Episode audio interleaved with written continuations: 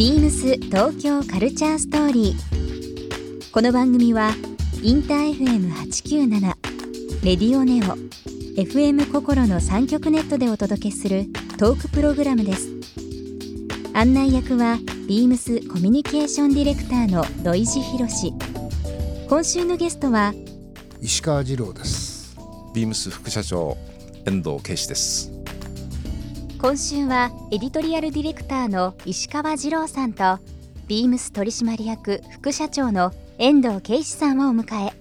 これまで多くのカルチャーを生み出してきたお二人にこれから変化していくアートメディアファッションなどさまざまな角度からお話を伺います。そして今週石川さんへプレゼントしたメガネケースをリスナー1名様にもプレゼント。詳しくはビームス東京カルチャーストーリーの番組ホームページをご覧ください応募に必要なキーワードは番組最後に発表します BeamsBeamsBeamsTokyo Culture Story Beams Tokyo Culture Story This program is brought to you by Beams ビームスありとあらゆるものをミックスして自分たちらしく楽しむ。それぞれの時代を生きる若者たちが形作る。東京のカルチャー。ビームス東京カルチャーストーリー。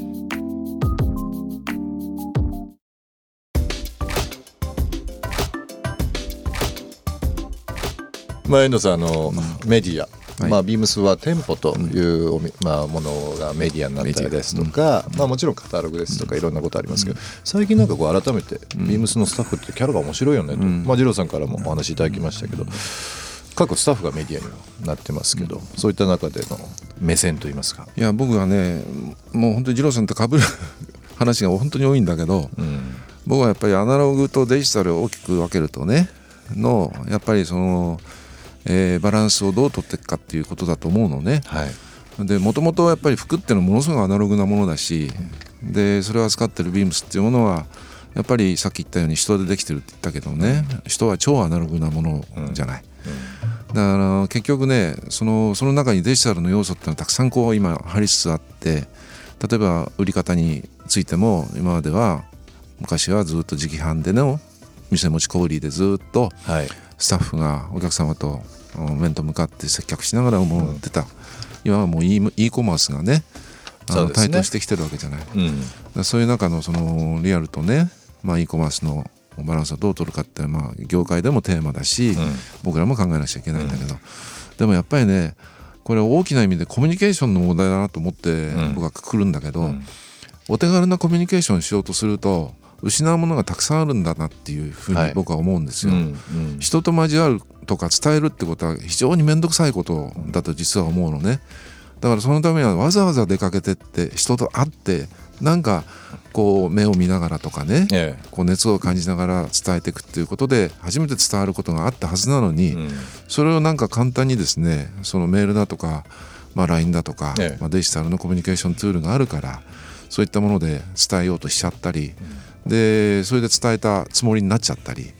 で仲良くなったつもりになっちゃったり、ええつもり、ううんそういうのがねです僕はね非常にまあ二郎さんさっき言った一つのリスクっていうかねそういったものだと僕は思うんだけど、人間ってもともとものでアナログなものなのにそれをデジタルで簡単にお手軽に処理しちゃおうとうん。することで失うものはね大きいなと思う本当の感動とかね、感じてんのかなと思うよ。確かにそうですね、なんか改めてこの便利になって SNS は人と人との距離を非常に最速に確実に近づける能力というのはありますけど、まあ、とはいえやっぱり会ってしゃべる、そうそうそう。人に後押し、まあ、背中をこう押されるとか、アドバイスもらうとかって、その温かみが欲しいがためにその SNS を使って縮める距離感を詰めるっていうのはあるかもしれないですよね。まあ、でも本当にあのお二人とも、まあ、編集のプロというかいろんな形で、えーまあ、エディトリアルという部分をされてると思いますけどもちょっとまた話題変えたいんですけど一個ですねどうしても僕お二人に聞きたいことあるんですけどもカルチャーの部分いろいろお話伺いましたけども、東京という街がですね、まあ、オリンピック控えてますしまあここ何年かで、まあ、僕も東京住んでもうはい20年超えましたけども、うん。まあ、お二人は大先輩ですから大回りもこちらということもあるんで。お二人で例えばこう好きな場所、月並みな言い方ですけども長く見られてて、うん。どういううん。まあピンポイントでいいですよ、うん。この街とかこのエリア、うん。どこが好きですか？東京の中でね、うん。はい。じゃあ二郎さんどうぞはい、えー、順番できちゃってねはっきりした固定でいきますから。はっきりした答えがあるのそれは、うん。それはね僕がもうこれ20年ぐらいかな。とってもなんかこれはまた雑誌につながっちゃうんだけど、うんこれをテーマに雑誌に作りたいなっていうようなねエリアがあるんですよ、ねそれはね東京のね右が右半分。右半、まあ、東東京と言われてるエリア要ですするにイースト、ね、で雑誌のタイトルまでイーストサイドっていうのを考えちゃった。んだけど、もう二郎さんあのえ？考える時ってもう全てが着地できてますね。雑誌。でね考えるとねとってもねあの、分かりやすいのよ、うん。自分の中で、うん。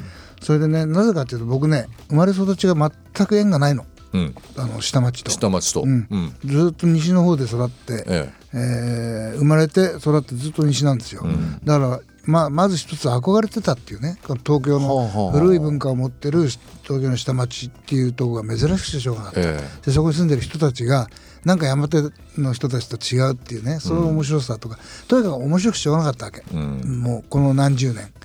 それでその東京スカイツリーが出るでできるとか、なんかいろんな動きがあって下町の方が結構再開発される、うん。みたいな話もあって面白いなとこうそれはね僕とっても興味あった、うん。これは雑誌のテーマになる、まあだからいまだにうん。いまだに下町が気になる、なるほど。で東京の東側でしょ、ええ。これね世界的に見てもね東側っていうのはキーワードなのよ。うん。例えばロンドンだって、ええ。イーストロンドンってオリンピックをきっかけにすごかったでしょ、開発されて。ね。若者バーッと住んでるし、うん。ニューヨーク、うん。東側ブルックリン、うん。これはもう今,、まあ今皆さんまあご存知の通り、カルチャーがねどんどんどんどん。東なんですよ、それから例えばパリだって、うん。東のマレー地区あたりが今すごく面白い、そうですでねこれ偶然なんだけど大都市の東側が面白い、うん。ね、で例えばほ上海、はい。上海だと今川のは東側プードン、うん。プードンにもものすごいビルがどんどん建って、はね、なんか東側が面白くなってる、いはい。だ東側を面白くするのはこれは都市の一つのテーマなんでそれは原動力は若者じゃなきゃいけない。なるほど。それで僕はそのことずっと漠然と思っててあの下町のねあの土壌屋とかいろいろ行ったりしてたの、うん。ね、仲間を誘って、うん。ある時その土壌屋の横にねちっちゃなバーがあったからね、はい。なんかパッと入ってみた。の。それでなんか掘ったて小屋みたいなバーで音楽ガンガンなって面白いのよ、うん。一緒に隣が隣が土壌屋なんだからえ。ね土壌対象がすごく面白くて、ケイシいたんだ。一緒にいたで入った、はい。入って。なんとすごい面白いバうーん。でやってたのが元ビームスの社員だよ。麦島。あそうなん麦。ああなるほど。驚いちゃってさ。麦のね。あのバーですか。うん。麦のっていうの？麦麦島って言うんだけど。いや聞いたらさ、び僕ビームスにいましたと、ん。この人副社長っつってびっくりしてね。それでだそういう現象が起こってる、うん。だからねその古い家を改造して、まあ、コンバージョンして、はいそこになんか、ね。あのアトリエを作るとかギャラリーを作るとか、お店を作るとかそういう動きっていうのは東なら可能なんだよ世界中、うん。だから東京も東を重くす面白くするのは若者若者の代表のビームスなんとかしなさい。東側を。わかりました。好きな場所からそういう話伺えるとなんか嬉しいですね。楽しいですねなんかね。楽しいでしょ？このなんかその方式というか。未開発なんだよ東京の東って、本当に。ええそうですよね。遠藤さんもあの東京生まれ東京育ちで。そうです。もう長いですけども、はい。新宿早稲田の生まれですよ。ん。ええ西ですね。ええ西北ですね。西北。二郎さんはね早稲田大学出身だけど、ええー私はその敵である経大学ですけどね、えはい。まあ、のどうでもいいんだけど僕もね、まあ、本当にかぶると思うんだけどね、うん。僕はあのーなんでそんなかぶんの？いやいや本当にあのね本当仲良しですよいやね仲良しっていうかね、まあ、しょっちゅう喋ってるからね。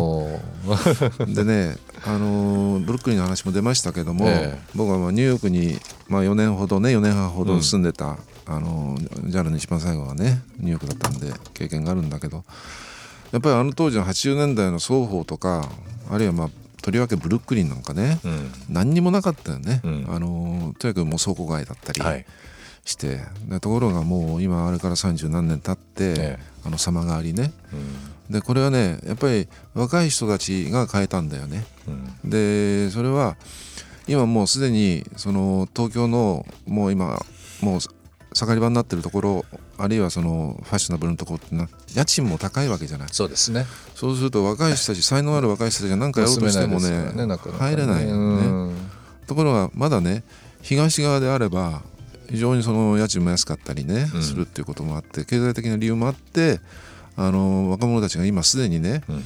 この間も蔵前っていうとこにあの、まあ、みんな引き連れてねリサーチに行ったんだけど、うん昔その下町のねおかず横丁っていうのがいまだにあるんだけど、ええ。ーなんでおかず横丁っていうかっていうとね当時そこら辺はもうもう本当に家族でやってる工場とかねえ、うん。うちのお世話になってるような、えー服の下請けだとかそういうところはい。もたくさんあって、両国まあサクスまああの辺ですよね。そう。で奥さんが忙しすぎるからね、うん。ご飯作れないわけ、はい。だからもう即食べられるね。あなるほどなるほど。そのおかずをですねそのまま食べられるまあそのお店がずっと並んでたっていうことでおかず横丁っていうね名前がついたっていうぐらいのとこ。